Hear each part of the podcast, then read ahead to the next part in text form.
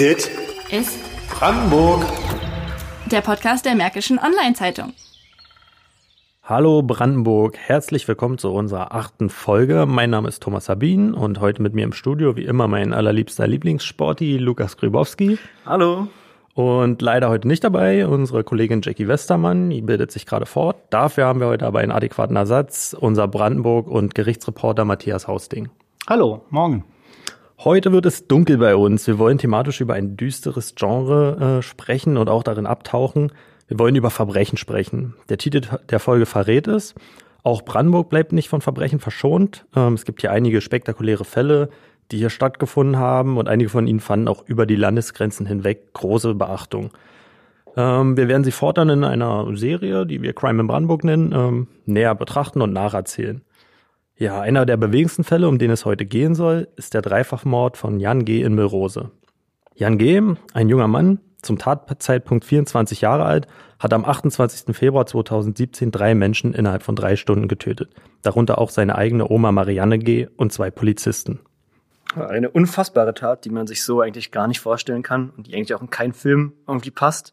Ähm, Und unser Brandenburg-Reporter Matthias Hausding war damals dabei, hat den Fall intensiv begleitet und wird uns heute mal seine Eindrücke schildern und wie Jan G. auch so im Gerichtssaal gewirkt hat. Genau, aber vorerst ähm, noch mal kurz zu dem Fall an sich. Es ist eine absolute Tragödie gewesen. Eine, die sich über längere Zeit angekündigt hat. Jan G. war mehrfach vorbestraft, begann schon in jungen Jahren Drogen zu nehmen und ignorierte konsequent Auflagen, die ihm in früheren Gerichtsurteilen auferlegt wurden. Ja, kommen wir mal zu dir, Matthias. Ähm, schön, dass du da bist. Wie lange schreibst du denn eigentlich schon Gerichtsreportagen und was macht für dich so die Faszination Gericht aus? Hm, Also ich mache das schon seit gut zehn Jahren. Und ja, also was ich immer wieder merke, ist, dass man also sehr viel über Menschen in Extremsituationen äh, lernen kann. Dass man auch viel, auch über gesellschaftliche Zusammenhänge, auch über Geschlechterrollen, weil das ist, da trifft ja ganz vieles zusammen, aber auch Politik, auch Versäumnisse von Behörden werden ja immer wieder thematisiert und dann eben auch, wie man juristisch so einen Fall dann eben einordnet, eine Strafe dafür verkündet. Und journalistisch finde ich immer noch auch sehr spannend, so das, dieses, dieses Erzählen von, von Schicksalen und dass ich auch eine große Freiheit habe, aus Dinge auszuwählen. Also wenn ich dann von morgens um neun bis nachmittags um vier in der Verhandlung sitze, da wird ja so viel geredet. Und ich habe dann so die Freiheit, die eine schöne Erzählung, eine interessante Erzählung verknüpft mit den Nachrichten draus zu machen. Und das finde ich immer wieder aufs Neue sehr reizvoll. Jetzt bist du schon seit über 15 Jahren bei der Mods, hast zahlreiche Fälle schon gesehen und begleitet. War das die Tat von Jan G. dennoch so nochmal ein besonderer Schock für dich? Das war schon ein absolutes Ausnahmeverbrechen in ganz, äh, in, in absolut vielerlei Hinsicht. Ähm, das ging schon los, dass es eben am helllichten Tag ähm, passiert ist, an, an mehreren ähm, Orten. Also die Verbrechensserie zog sich über viele Stunden, über mehrere Orte.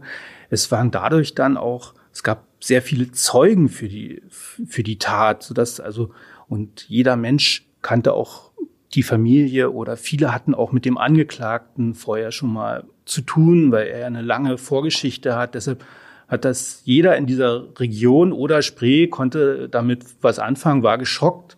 Dann ist es natürlich Gott sei Dank sehr selten, dass Polizisten im Einsatz ums, ums Leben kommen. Das war, glaube ich, der überhaupt seit 20 Jahren der, der dritte Fall erst mit den beiden toten Polizisten. Das hat die, hat die Polizei bis heute aufgewühlt, ähm, dieser Fall.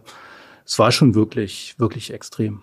Hm, ähm, Lukas, du bist ja noch nicht ganz so lange bei uns, ne? Wie hast du denn den Fall ähm, aufgeschnappt? Wie ist es dir unter die Nase gekommen? Also ich weiß, ich war zu dem Zeitpunkt noch Student gewesen und habe das auch nur bei Facebook beim Durchscrollen gelesen und war mir erstmal gar nicht so der ganzen oder dem ganzen Umfang der Tat bewusst, weil ich es einfach gar nicht so richtig mitgekriegt habe.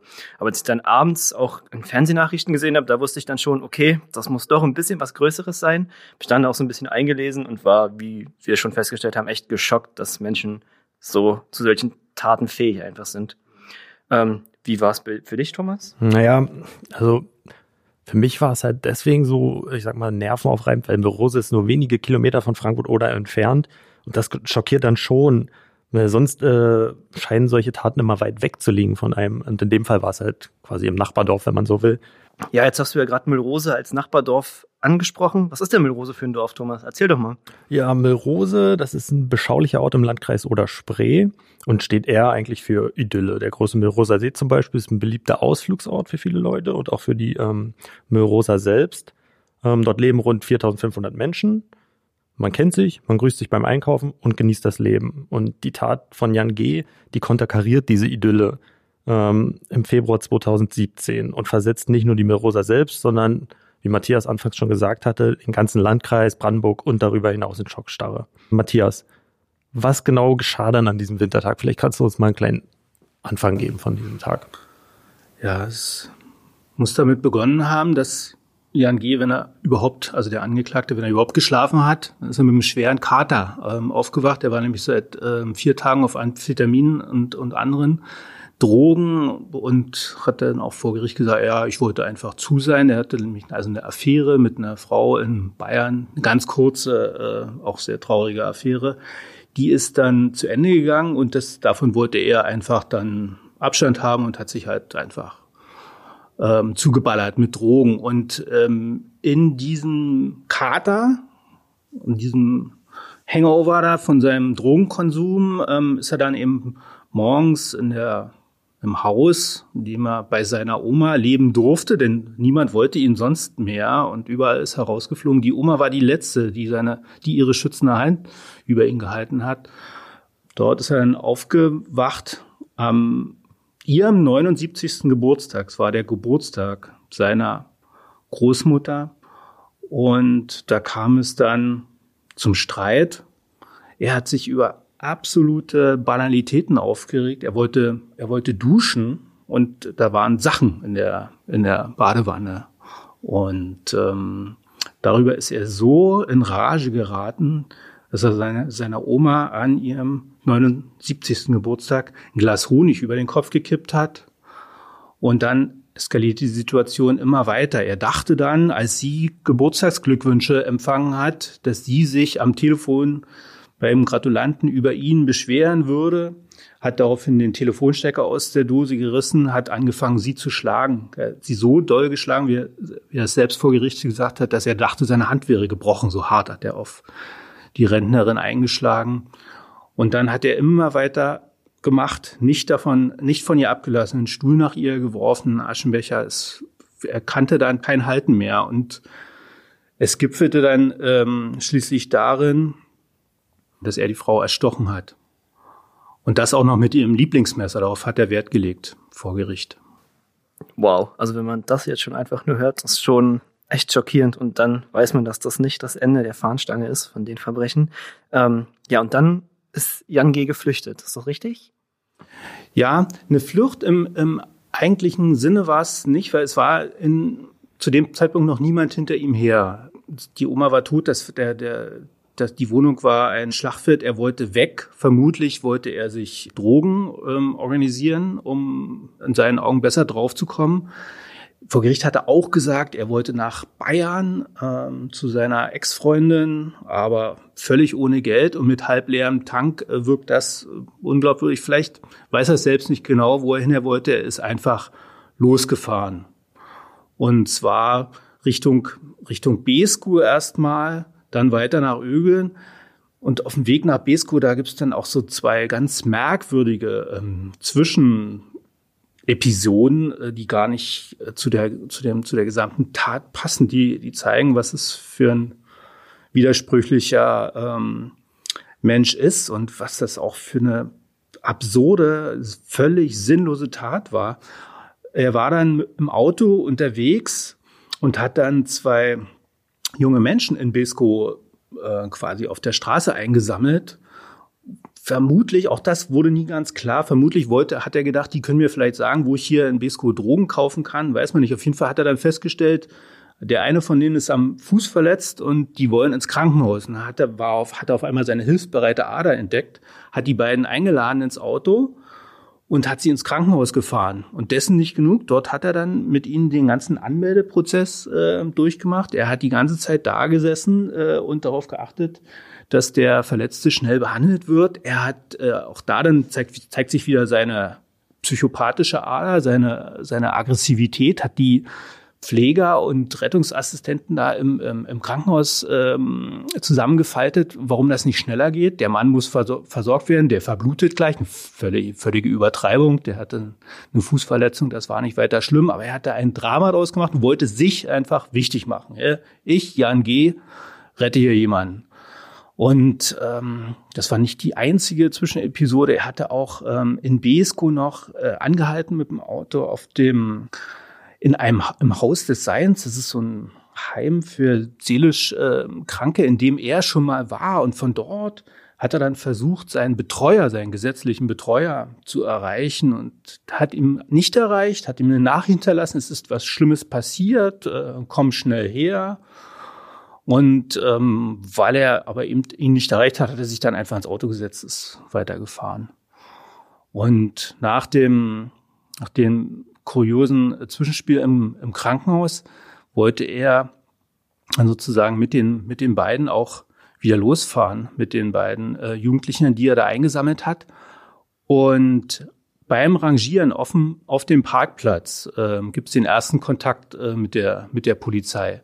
Die Polizei war da schon auf der Suche nach dem, nach dem Wagen der, der Oma, der war dann als gestohlen gemeldet und die Polizei hat also den Wagen auf dem Krankenhausparkplatz gesehen. Und dann gab es richtig, so hat der, so hat der Polizist das beschrieben, gab es richtig äh, Blickkontakt äh, zwischen ihm und, und Jan G. Eben am Steuer auf dem, auf dem Parkplatz. Er hat mich angegrinst und dann hat er Gas gegeben. Und damit begann dann ähm, der zweite Teil dieses Verbrechens. Genau, bevor du gleich weiter erzählst, Matthias.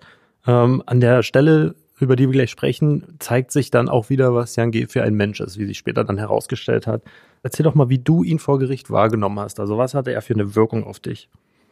Auch wenn es abgedroschen klingt, er ist so ein Mensch mit äh, zwei Gesichtern. Also er kann, er ist klug, er kann auch smart sein, er kann sogar ähm, humorvoll ähm, sein, er ist immer sehr schick aufgetreten äh, im Gericht. Er, er kann auch höflich sein, also von seinem Auftreten her immer mit äh, schickem Hemd und schmaler Krawatte und auch sehr ausgesuchten Jacken und das sah immer alles und die Haare frisch frisiert und äh, ein stilvolles Auftreten. Darauf hat er, hat er Wert gelegt.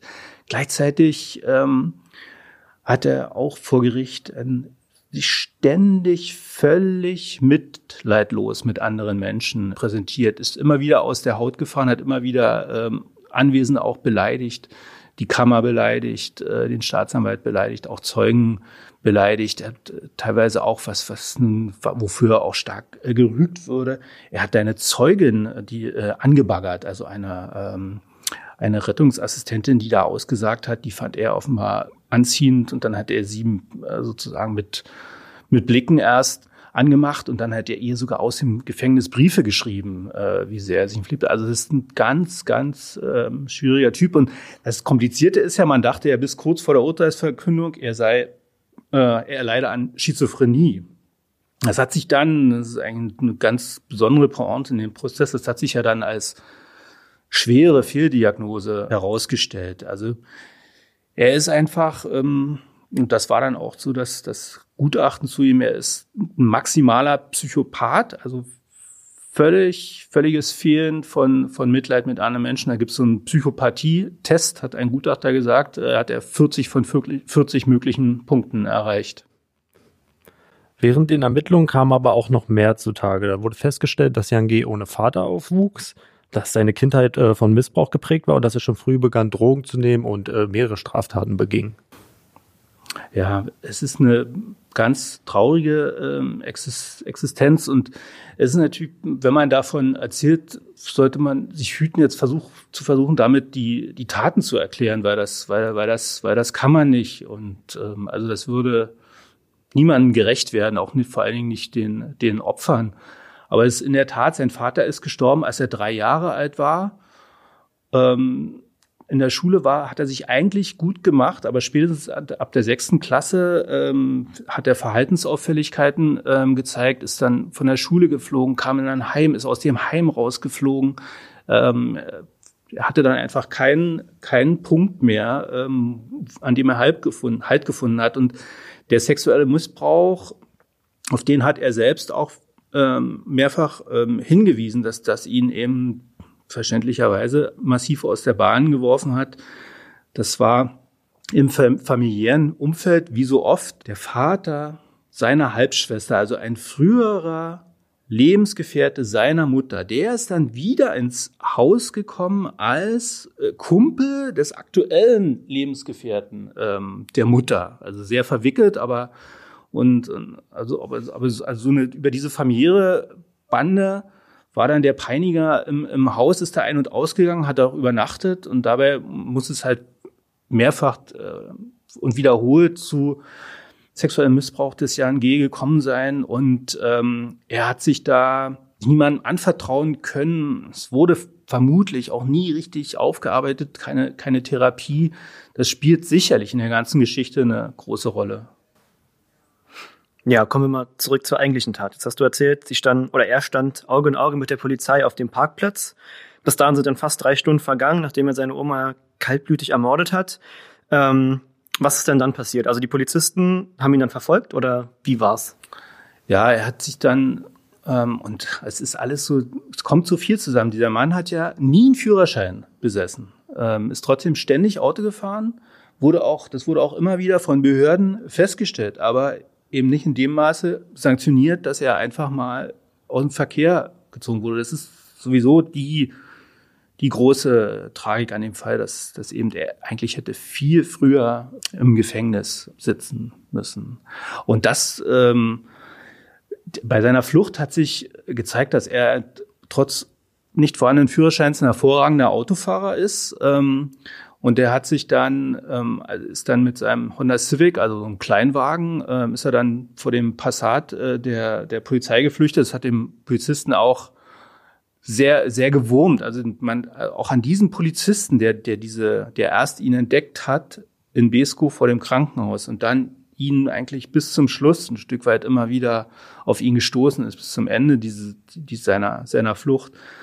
Also auch an diesem Polizisten könnte man die ganze Geschichte erzählen. Der war auch, könnte man ihm angemerkt, bei, vor, vor Gericht extrem mitgenommen von, von all dem. Der Film läuft bei ihm immer wieder ab. Dieser Polizist hat eben geschildert, wie er einfach nicht hinterherkam, wie er ihn nicht verfolgen konnte.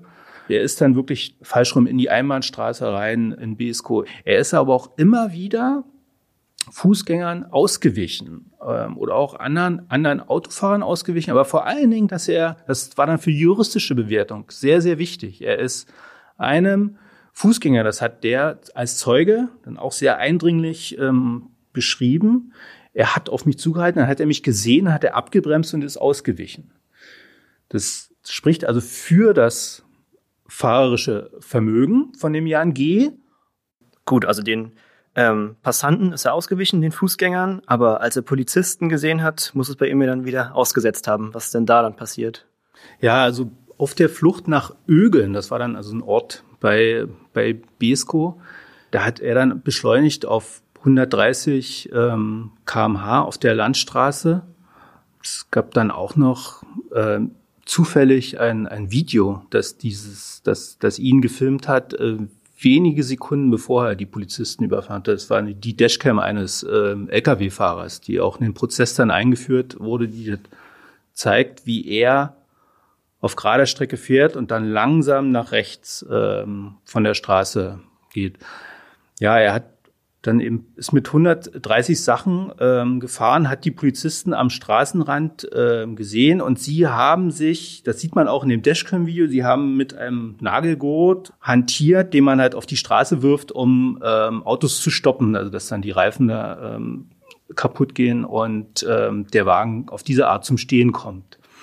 Und obwohl, da ist, ist man sich da am Ende sicher gewesen, obwohl der Gurt noch gar nicht auf der Straße lag und er hätte auch nach links ausweichen können, ist er halt 150 Meter vor dem Standort der Polizisten nach rechts ausgeschert, hat voll auf die Polizisten zugehalten und gebremst. Und das war dann bei der juristischen äh, Bewertung äh, sehr wichtig. Die Verteidigung hat nämlich bis zum Schluss argumentiert, auch in ihrem Plädoyer, das war ein ganz normaler Unfall, ein Fahrfehler, kann passieren, ist nicht schön.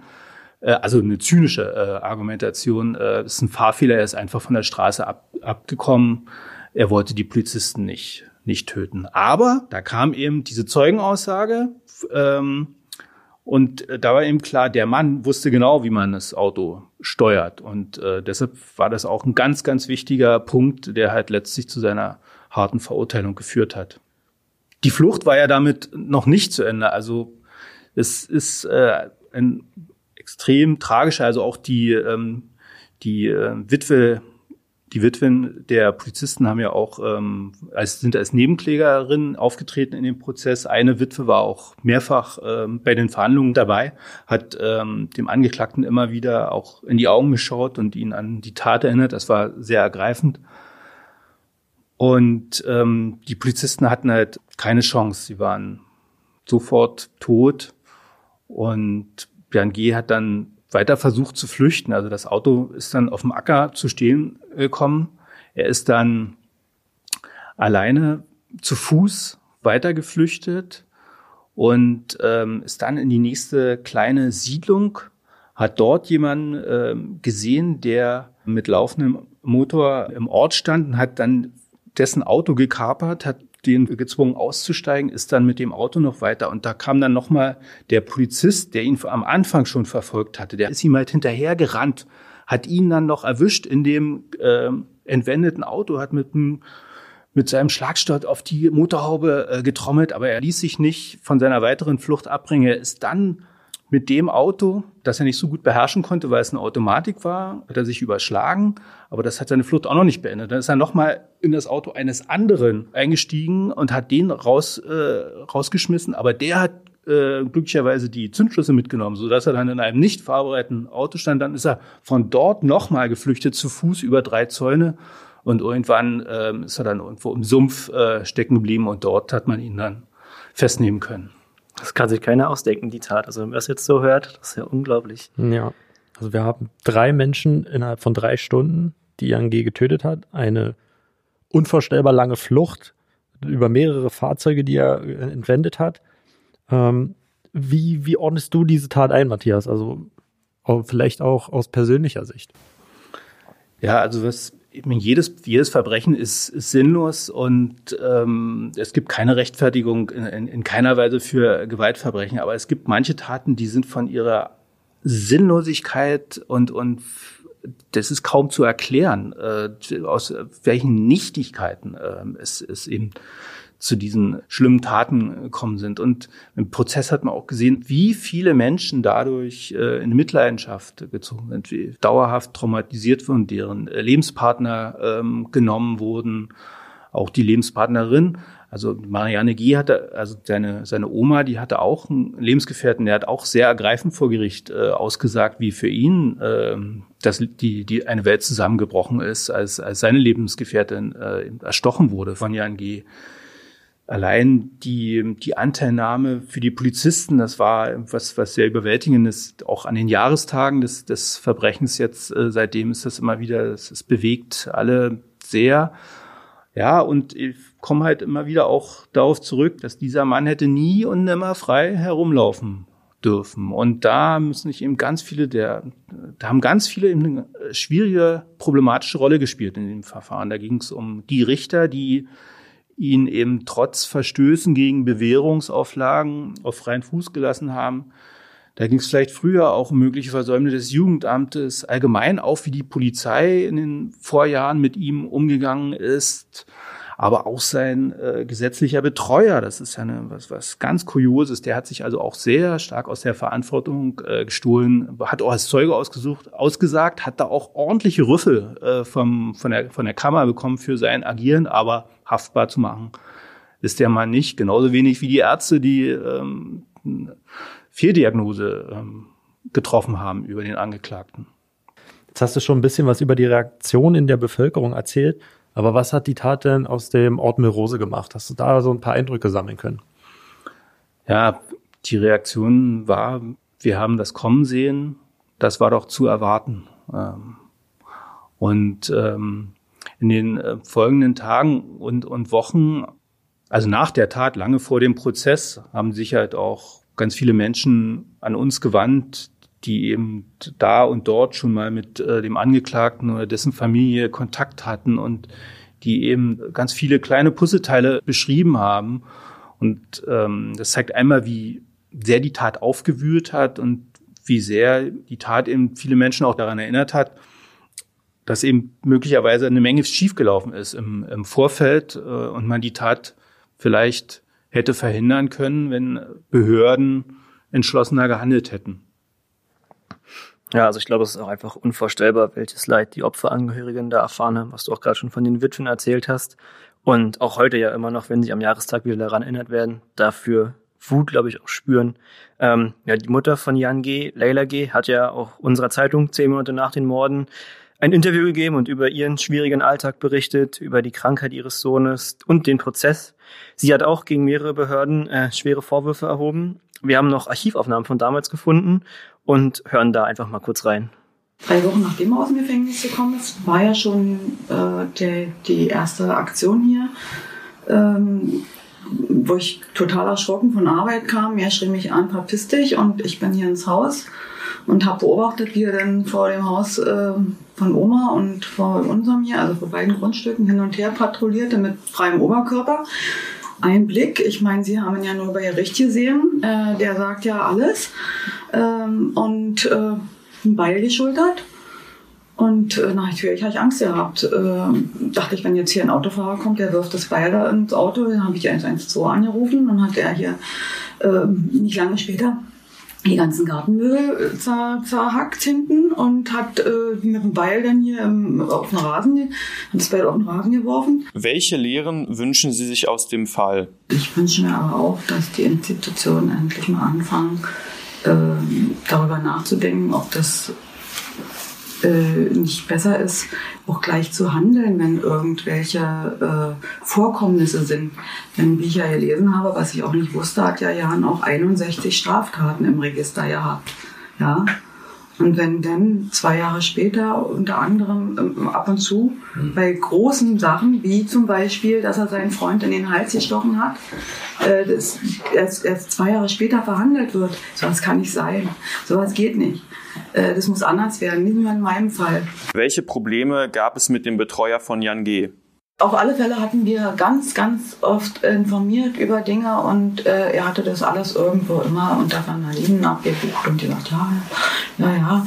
Äh, meine Bitte war auch zu kontrollieren, ob er seine Medikamente nimmt, ob er da, äh, das wurde ja als äh, therapeutische Maßnahme beim Gericht beauflagt im November. Und äh, ja, er weiß gar nicht, ob er dafür zuständig ist. Und also was ich überhaupt so von ihm verlange, das muss er erst mal gucken. Also er denkt nicht. Ich sage, Sie brauchen mal da anrufen und fragen, ob der Jan da war. Wenn der seine Medikamente nicht nimmt, so war es damals gesagt, dann ist, äh, steht ja in allen Sachen, die vom äh, Krankenhaus äh, begutachtet wurden, drin. Also immer äh, null Krankheitseinsicht. Und ja, dafür war er auch nicht zuständig. Und äh, ja, es ist alles, und gucken Sie mal, so eine schöne Bilder, wie er mir jetzt geschickt hat. Und äh, wir hatten da doch eine Freundin und wo sind sie denn mal nicht so? Da, das wird doch alles, jetzt zieht da vielleicht einer äh, Schraubing runter. Ich sage, na, das, das geht doch gar nicht. Das ist doch gar nicht möglich. Ihr Sohn wurde als Kind missbraucht. Wie erinnern Sie sich an die Zeit? Der Pioneer war ja der Vater meiner ältesten Tochter und letztendlich äh, ein Freund der äh, nicht Familie, sondern von meines damaligen Lebensgefährten. Und weil die miteinander verkehrt haben, er hatte allerdings in Heisenhüttenstadt auch eine Familie, auch einen zweiten Sohn, sodass ich natürlich nie vermutet habe, dass dieser Mann pädophil ist. Und äh, ja, nachdem der Papa von Jan gestorben ist, als Jan dreieinhalb war, ähm, wie gesagt, bin ich mit jemandem anders dann zusammengekommen und äh, dieser jemand, äh, der hatte den Vater meiner ältesten Tochter zum Freund und somit kam der ab und zu in die Wohnung. Und sie haben auch am Wochenende was unternommen, teilweise woanders gearbeitet, anderen geholfen und so weiter. Und so hat er dann gefragt, ob er das nachts bei uns schlafen kann. Ich war der anderer Meinung, aber äh, ich wusste auch nicht zu dem Zeitpunkt, dass der Jan solchen Sachen ausgesetzt war. Was wünschen Sie sich für die Zukunft? Dass wir, dem wir jetzt so viel Schlimmes erlebt haben, äh, gesund bleiben bei der Sache. Das wünsche ich. Und ja, die Familien, die auch darunter leiden, dass sie das auch einigermaßen verkraften. Matthias, du hast sie ja damals interviewt. Was für eine Frau saß dir da gegenüber? Ja, es war keine, keine gebrochene Frau. Also, ähm, ich muss sagen, ich habe ihre, ihre Kraft und den Mut ähm, schon ein Stück weit bewundert, äh, sich für ein Interview ähm, zur Verfügung ähm, zu stellen nach diesen ähm, dramatischen Ereignissen. Ähm, sie wirkte verzweifelt, aber man hat ihr auch angemerkt, dass sie sich sehr intensiv äh, mit den ganzen Vorgängen beschäftigt und dass sie ein Stück weit äh, das schon das schon ordnen kann äh, im Kopf. Sie hat ja auch in dem Interview gesagt, dass es bei ihr jeden Abend äh, hoch und runter läuft, äh, die ganze Sache. Also das hat man gemerkt. Sie kann darüber schon ein Stück weit auch reflektiert ähm, reden und es, es ist halt schon beeindruckend, wenn sie auch beschreibt, eindringlich beschreibt, wie oft ähm, die Familie auf Bedrohungen hingewiesen hat durch, durch irgendwie auf, auf äh, Straftaten äh, im Haushalt und äh, immer wieder gefleht haben, bitte kümmert euch um ihn, ähm, macht was mit ihm, er kann hier nicht mehr bleiben, er, er, er tut uns was, er tut uns was an und es war auch besonders eindringlich, die, die Oma, bei der er eben mehrere Jahre gewohnt hat, hatte nach ähm, Entlassung aus dem Gefängnis, diese Oma hat ja dann auch keinen Ausweg mehr gewusst, als äh, ihm sozusagen offiziell das Mietverhältnis, das Untermietverhältnis zu kündigen. Er hat äh, ähm, ihr immer wieder Geld gestohlen für seine, für seine Drogen. Und sie hat mehrfach das Mietverhältnis gekündigt und das immer wieder diesen Betreuer auch angezeigt. Ähm, und zu dem Betreuer gesagt, hier, der kann hier nicht mehr wohnen. Kümmer dich, such für ihn irgendeinen Platz. Aber er hat das eben schleifen gelassen und ähm, so nahm das seinen tragischen Verlauf. Und diese Sachen hat die Mutter immer wieder geschildert, verbunden mit Vorwürfen. Das Thema eigene mögliche Verantwortung. Darauf habe ich sie natürlich auch angesprochen. Habe ich auch Verständnis, dass sie an das Thema ähm, nicht so richtig ran will und dass es auch für sie schwierig ist. Sicherlich ähm, ist in der Erziehung, in dem Haushalt ähm, auch nicht alles gut gelaufen, sonst wäre es nicht dazu gekommen. Aber zu diesem Thema wollte sie sich nicht äußern. Also Versagen an mehreren Stellen, das gipfelte dann am Ende in einem Dreifachmord. Ähm, knapp ein Jahr später, am 2. Februar 2018, wurde Jan G. dann im Frankfurter Landgericht verurteilt. Du hast, äh, warst damals live im Gerichtssaal und hast dann einen Artikel für die Zeitung darüber geschrieben und hast den Titel Egoist ohne jedes Mitgefühl gewählt. Vielleicht kannst du mal über deine Gedanken bei der Titelwahl sprechen.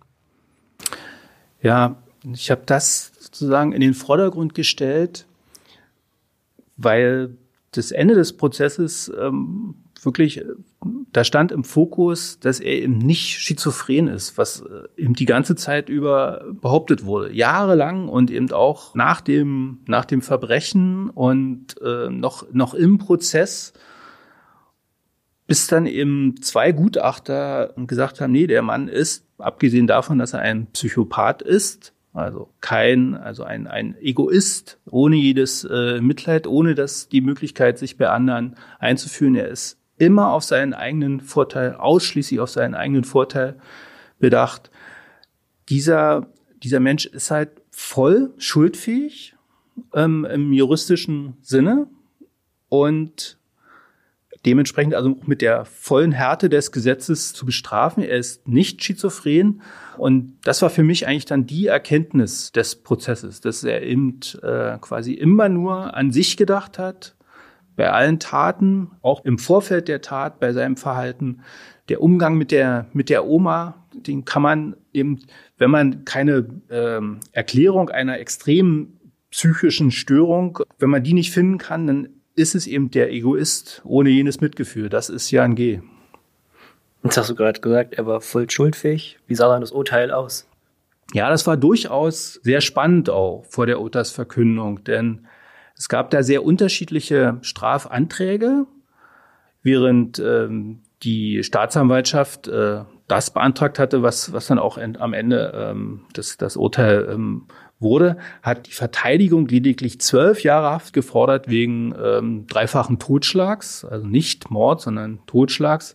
Das war sehr überraschend und in seinen letzten Worten ähm, wirkt er es auch nicht so, als ob Jan G. selber daran glaubt, dass die Forderung seiner Verteidigung durchkommt. Aber es war schon sehr überraschend. Aber es war durchaus die Frage, ob es das oder wie es dem Gericht gelingt, die erforderlichen Mordmerkmale nachzuweisen. Das ist ja im deutschen Strafrecht durchaus kompliziert. Und so hat zum Beispiel die Staatsanwaltschaft hatte beantragt, dass er seine Oma auch in Verdeckungsabsicht ähm, getötet haben soll, also um sein, die vorherige Misshandlung äh, zu verdecken. Aber zu diesem Schluss kam, kam die Kammer am Ende nicht, sondern er wurde wegen Mordes aus niedrigen Beweggründen, also eine Tat, die sittlich auf tiefster ähm, Stufe steht, dafür wurde er verurteilt.